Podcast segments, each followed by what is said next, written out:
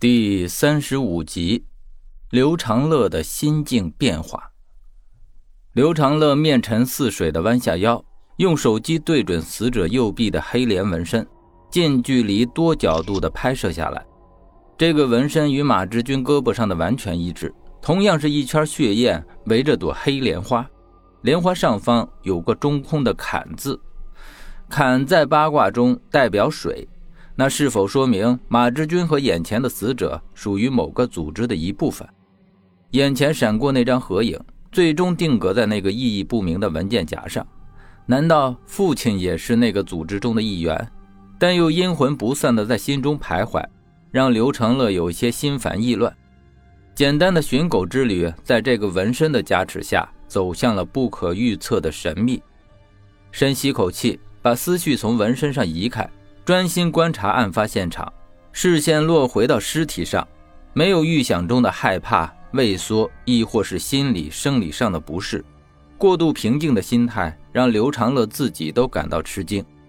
死状凄惨的尸体在他眼里失去了让人恐惧不安的力量，更像是一个接近谜底的道具。死者应该是在三十多岁，身体健壮。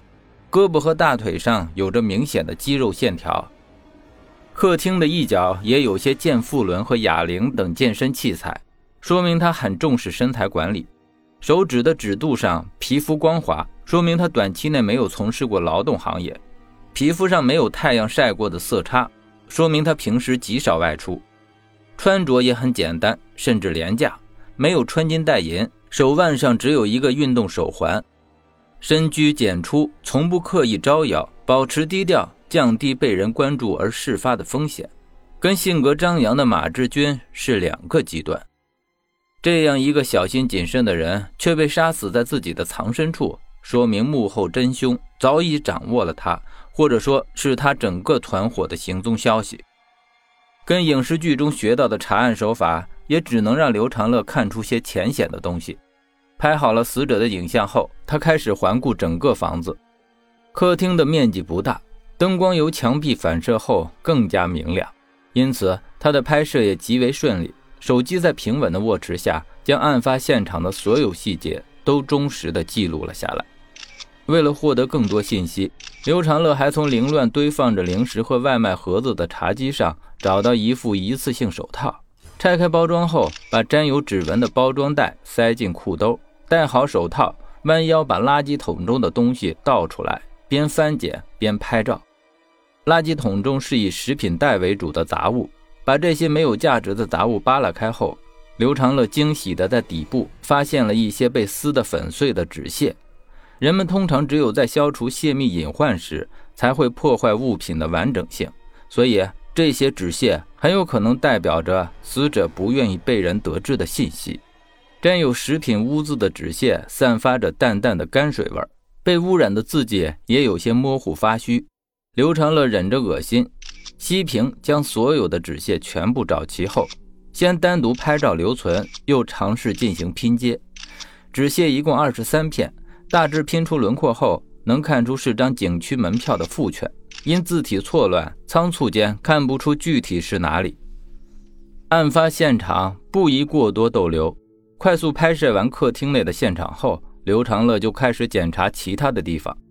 房子面积不大，两室一厅的格局，是全封闭式的阳台，靠墙放着几盆半死不活、疏于打理的绿植，上方的晾衣杆上挂着几件死者的衣物。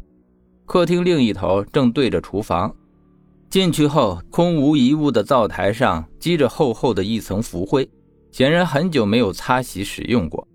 洗碗池中有着水迹干涸留下的痕迹，橱柜中空空荡荡，半袋米已经乌黑发霉，结块的米粒间有着几条蠕动的米虫。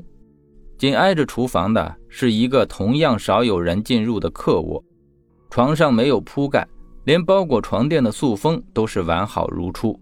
两个床头柜中也是空空如也，床尾靠墙的衣柜中除了几件卷成一团的床上用品外，没有发现任何有价值的东西。魏正义脸色萎靡地走到客卧门口，斜靠着门框问道：“有什么发现没？”刘长乐举着手机回道：“没有。”说着走出客卧，看着脸色灰白的魏正义，笑道：“哈，又涂干净了。”魏正义摇摇头，摸着向外凸起的小腹，苦着脸道：“嗨，没有。想想以后这种场面可能会见的比较多，就克制住了。”刘长乐竖起了大拇指，赞道：“哼，原来是精神制胜法，我还以为是涌到嘴里又被你吞下去了。”呃，魏正义脸色一变，干呕一声，扭头单脚跳着冲向了对门两个卧室中间的卫生间，抱着马桶就哇啦哇啦的吐了出来。刘长乐站在卫生间门口，向里稍一打量，没有发现值得观察的东西后，就举着手机，径直走向了最重要的主卧。推开主卧虚掩的门，入眼是张稍显凌乱的床，以及床另一头。因为拉紧而让室内显得格外沉闷的紫色厚窗帘。进门左手边靠墙立着一个几乎顶到天花板的大衣柜，衣柜和床中间的地方有张电脑桌。奇怪的是，电脑桌上的显示器没有居中，反而紧贴着右边的桌沿。一片黑的屏幕上亮着“无视频信号”几个字。电脑桌的右边还空着很大的一片地方，连电竞仪也摆在那里。说明死者对右桌面的使用频率更高。走进房中，刘长乐才看到桌下放着的电脑机箱已被人拆开，露出空空的硬盘卡槽。不用想也知道，一定是幕后真凶拿走了硬盘，销毁了二零幺门口摄像头记录的监控数据。另一边的衣柜门也敞开着，一个放在中间层的黑色旅行包被人打开，隐约露出了一抹红色。刘长乐走到衣柜前，定睛一看，只见旅行包中放着半包现金，全都是百元大钞，一叠叠胡乱堆在旅行包中，散发着诱人的墨香味儿。那粉红的色泽既不过于艳丽，又不显得轻浮，自有一股雄浑厚重的气质，让人怦然心动。每一叠钞票应该都是标准的万元单位，捆扎着白色的纸条，粗略心算一下。少说也有四五十叠，也就是说，这个旅行包中起码装了四五十万的现金。这笔钱在洛城可以全款买下一套两居室的房子，可以买下一辆中高档的车，可以实现很多很多人生乐趣。最直观的一点就是，至少不用为了赚那点辛苦的委托费，顶着大太阳四处乱跑，更不用介入一起危险至极的连环杀人案中。